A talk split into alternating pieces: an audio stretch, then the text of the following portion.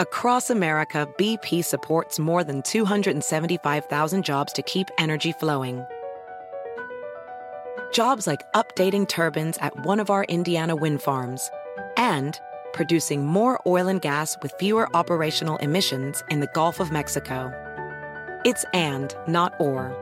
See what doing both means for energy nationwide at bp.com slash investing in America. Is America's primary system working? Is the Electoral College still the best process for electing a president? Could a third party candidate ever be successful?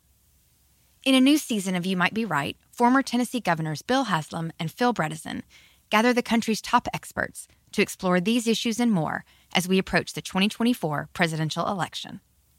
Listen to You Might Be Right, a new podcast from the Baker School at the University of Tennessee, available now wherever you get your podcasts. Hola, bienvenidos al podcast de NTN 24. Estas son cinco cosas que pasaron hoy. Conversamos de diferentes temas, materias internacionales que en donde es importante tener una política de continuidad en las relaciones internacionales. Chile escogió a Gabriel Boric, de 35 años, en la segunda vuelta presidencial de este domingo. Su agenda transformadora en lo social cautivó a una mayoría de chilenos, pero los retos son muchos. Hablamos de ese tema con Valeria Palanza, profesora en la Pontificia Universidad Católica de Chile y especialista en instituciones, procesos legislativos y políticos. Eh, va a haber que ir paso a paso, decía él, ¿no es cierto? Y entonces no, creo que revela que no, digamos, no es inocente con respecto, no es naif con respecto a las dificultades que va a enfrentar. El escenario se ve difícil y se ve difícil porque es un momento económico difícil para toda América Latina eh, y porque además son reformas estructurales, profundas las que propone, que nunca son fáciles, ¿no es cierto?, de implementar. Entonces, em, sin dudas, digamos, enfrenta un camino dificultoso. México pedirá visa a ciudadanos de Venezuela argumentando que ha registrado flujos crecientes de visitantes de ese país que usan el territorio mexicano como lugar de tránsito irregular hacia otra nación, de acuerdo a un documento oficial. El contexto y reacción de la decisión con David Smolansky, delegado para la migración venezolana de la OEA. Actualmente en México hay más de 83 mil migrantes y refugiados venezolanos, pero además quiero agregar que este año eh, y, hasta hasta el mes de septiembre, o sea, esa cifra ya es mayor, hay que esperar que se actualice el último trimestre, pero hasta el mes de septiembre 55 mil venezolanos habían cruzado la frontera eh, terrestre entre México y Estados Unidos, lo que representa para los Estados Unidos el incremento eh, más significativo, eh, nuevamente desde el punto de vista porcentual, de cualquier nacionalidad. Para mí el fenómeno más importante que ha habido en el año 2022 con respecto a la crisis de migrantes y refugiados venezolanos es el incremento de venezolanos llegando a los Estados Unidos por la frontera sur. Es realmente dramático escuchar a personas de tercera edad, por ejemplo, que han atravesado la selva del Darién. Es dramático escuchar a mujeres embarazadas que llegan desesperadamente buscando un hospital en los Estados Unidos para que puedan dar a luz. Hay polémica en México porque el Instituto Nacional Electoral anuncia que suspende la organización del llamado revocatorio del mandato al presidente Andrés Manuel López Obrador no tiene fondos para organizarlo. ¿Por qué? ¿Está AMLO diciendo en público que lo quiere y en privado no asegura el presupuesto? José Antonio Crespo, analista político e historiador. Es López Obrador la que la quiere hacer. En principio, ¿para qué?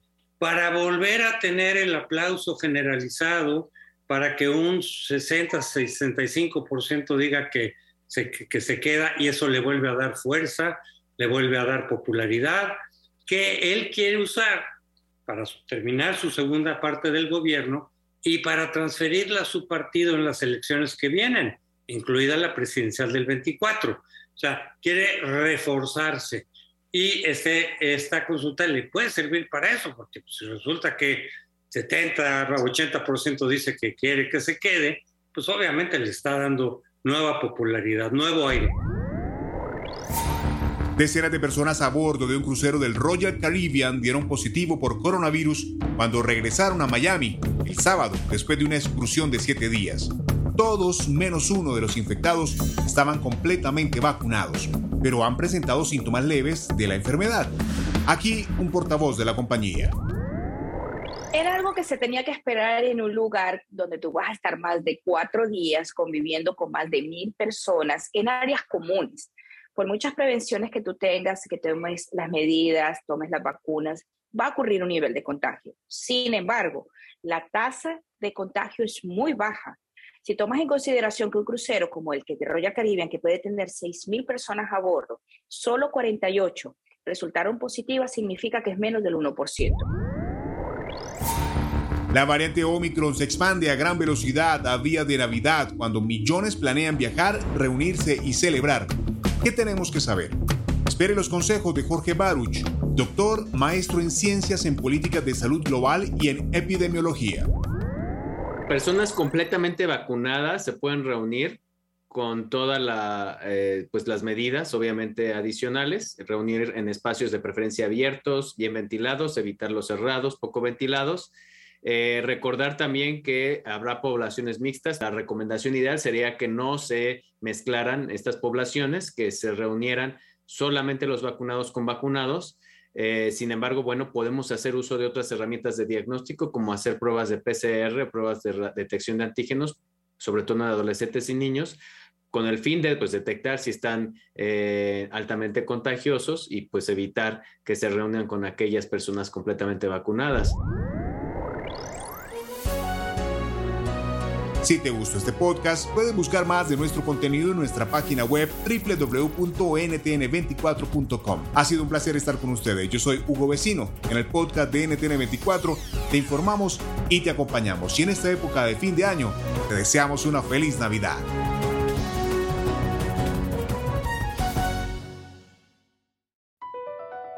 Across America, BP supports more than 275,000 jobs to keep energy flowing Jobs like building grid-scale solar energy in Ohio and producing gas with fewer operational emissions in Texas.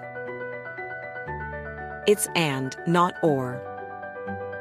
See what doing both means for energy nationwide at bp.com slash investing in America. I'm Chris Hahn, the Aggressive Progressive. Check out a new episode of the Aggressive Progressive podcast every Tuesday. You know, the election is heating up just as the year is winding down. Stick with me. I'll tell you the truth as I see it. Download the Aggressive Progressive on Pandora or wherever you get your podcasts.